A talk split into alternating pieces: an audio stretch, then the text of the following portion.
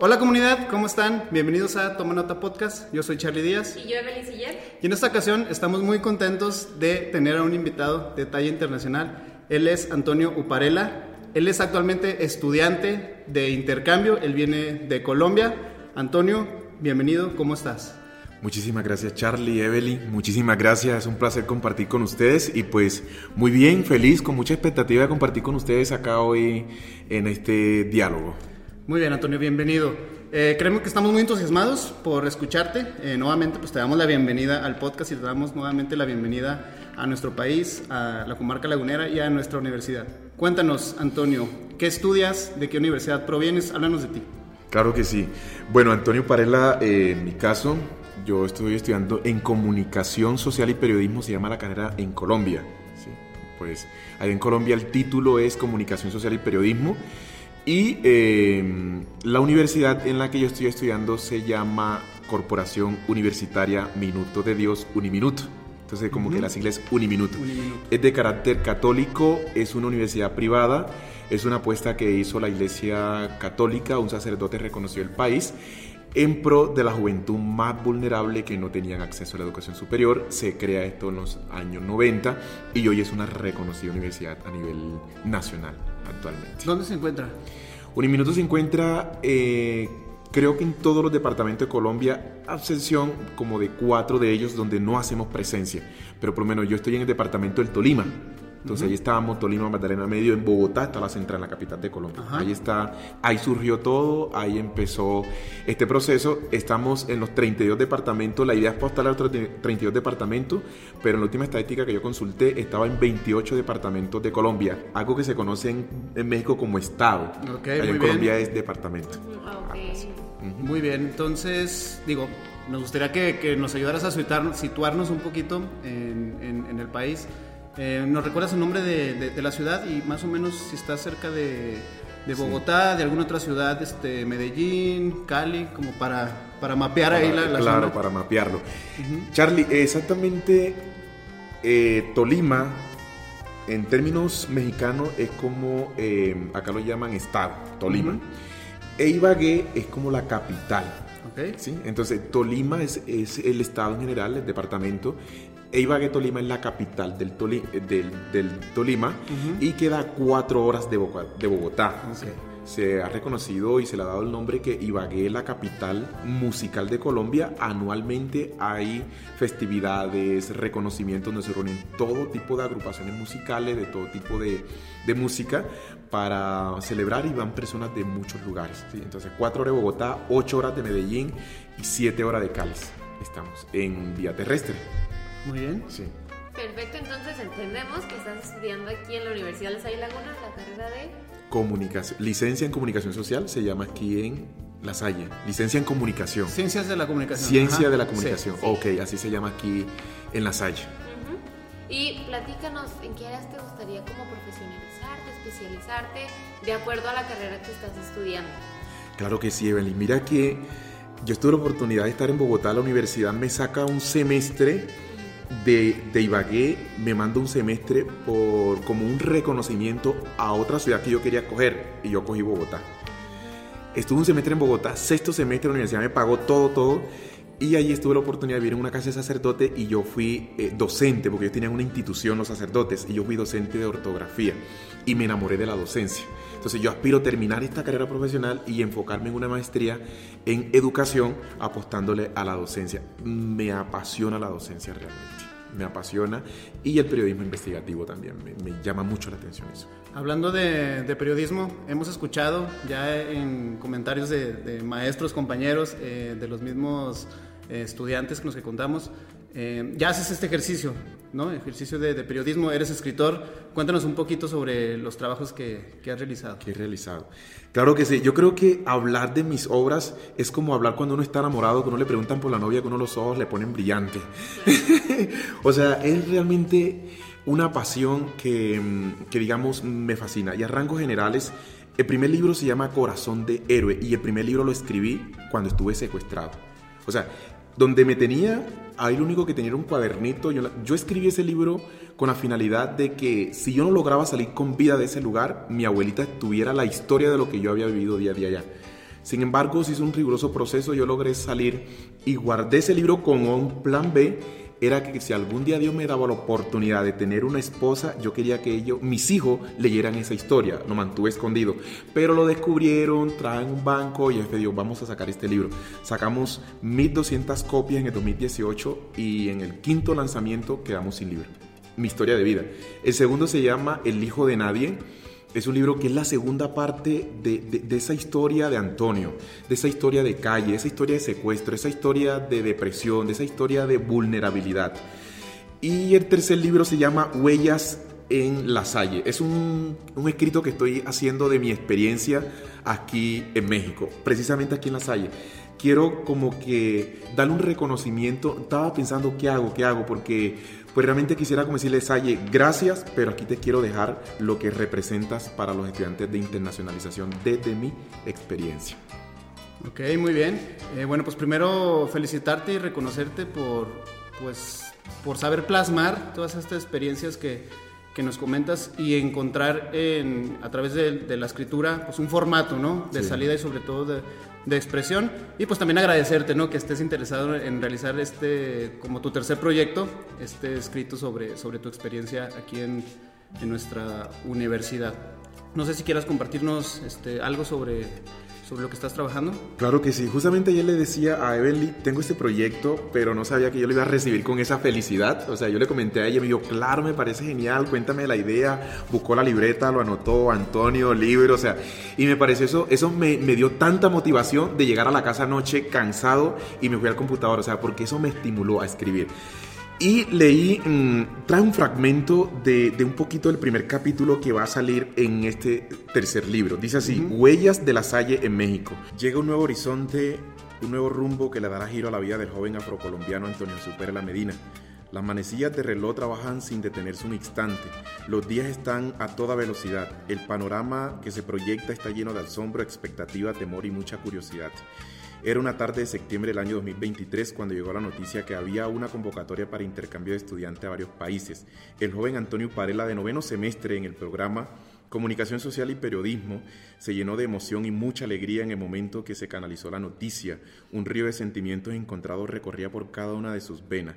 Este es mi momento de lanzarme a México.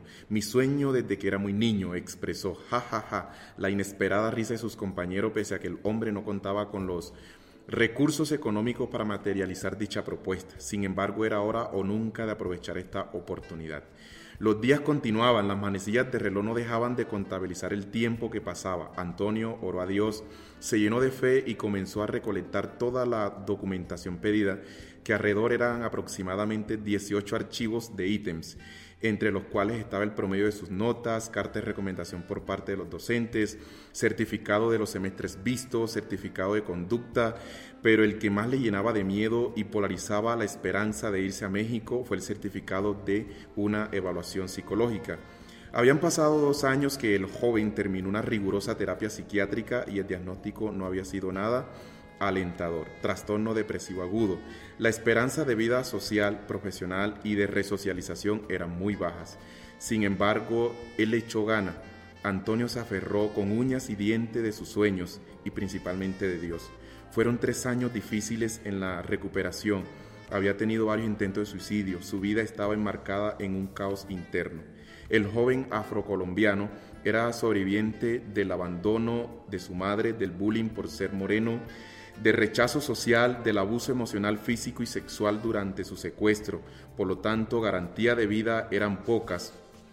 Lo internaron en un hospital psiquiátrico para garantizar su bienestar. Desde ese instante se le brindó un riguroso acompañamiento profesional hasta su último día del tratamiento.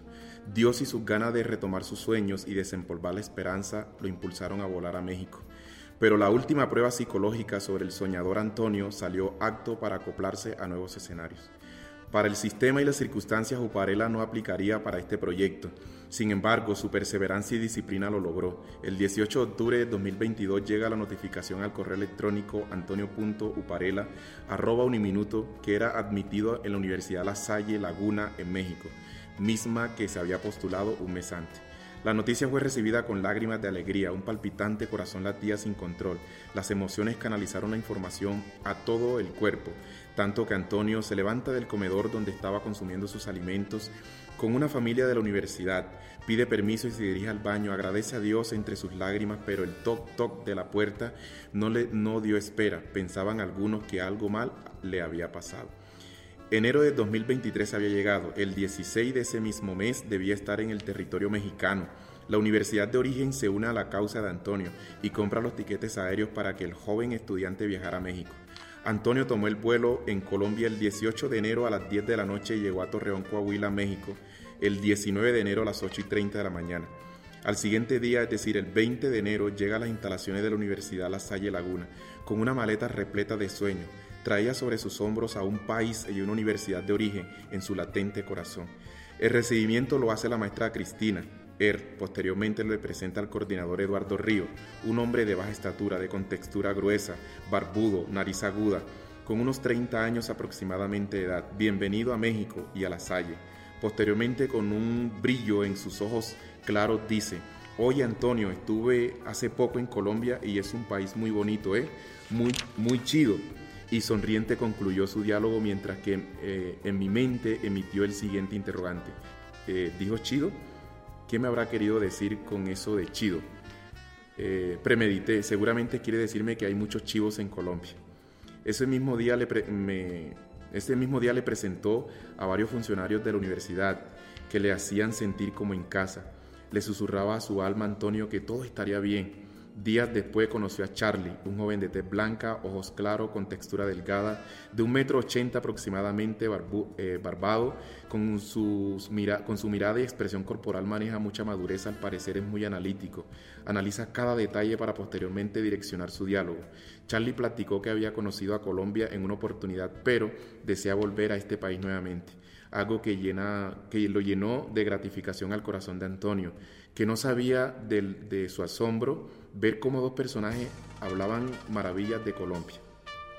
Antonio paseaba por los pasillos del piso G con el coordinador Ríos cuando mediante los reflectores del vidrio transparente observaba a una joven de tez blanca, cabello lacio, con textura poco gruesa, nariz fileña, ojos rasgados. Eduardo le dice, mira Antonio, ella es Evelyn, directora de cultura aquí en La Salle.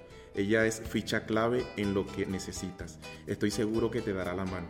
Así que vamos y los presento. Al momento de pasar la puerta para llegar al lugar donde estaba la joven, ella se pone sobre sus pies para presentarse con mucha amabilidad y empatía, confirmando que las oficinas estarían con las puertas abiertas para lo que el joven colombiano necesitara. Pero, ¿qué ha pasado con las clases, los profes y los estudiantes? Te lo cuento en el segundo capítulo de este libro.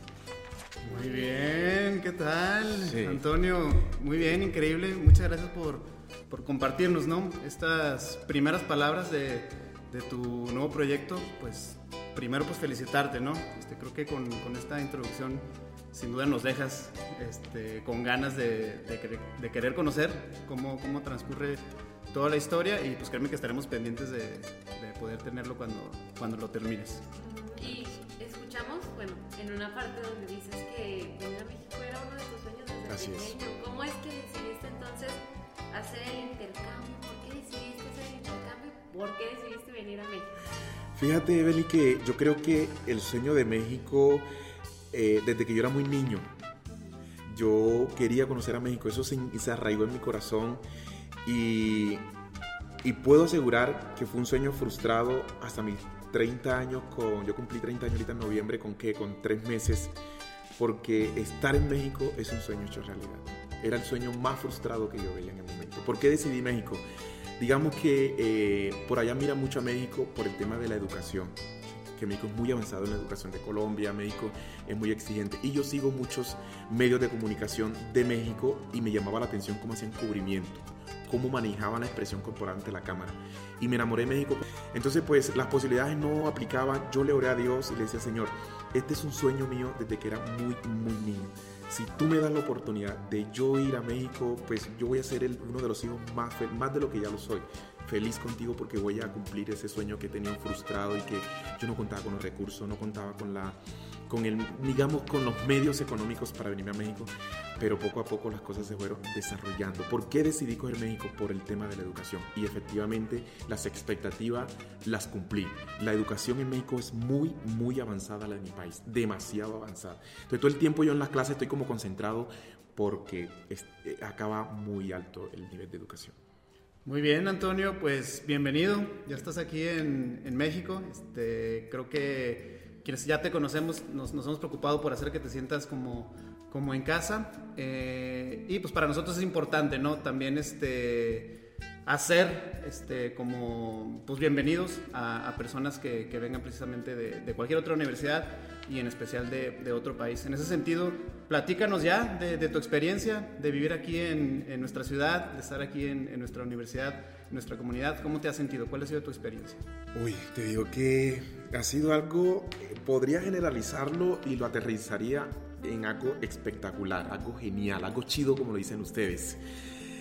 Eh, México a mí me ha aportado algo que se llama, eh, digamos, la construcción o le ha apostado un poquito a esa construcción de la que le he venido trabajando a esa construcción de resocializarme, a esa construcción del tejido social. Colombia en algún momento, algunos escenarios me hizo entender de que yo no era una persona de, de oportunidades por, por, por mi color de piel, que yo no tenía oportunidades por muchos factores que pasaron. Y aquí el calor me ha hecho hacer entender que independientemente de tu color de piel, independientemente de tu estrato social, independientemente de lo que haya pasado, nosotros te queremos. Y ese acogimiento me ha hecho sentir un mexicano, me ha hecho sentir un, chico eh, aceptado ante la sociedad. Me he dado cuenta que acá no tenemos problemas sociales en algunos lugares de, de Colombia sectorizados con el tema de discriminación por el tema del racismo.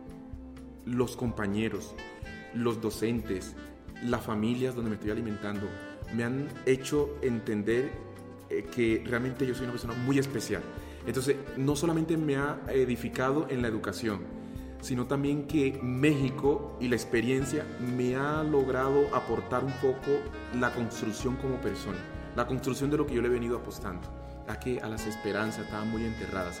Y acá como que ha sido algo para respirar y para darme cuenta de lo importante que yo soy para la sociedad y lo importante que yo también soy para mí. Entonces eso es lo que ha dado México, un grano de arena a la construcción de lo que realmente yo día a día le trabajo a ser mejor persona. Claro.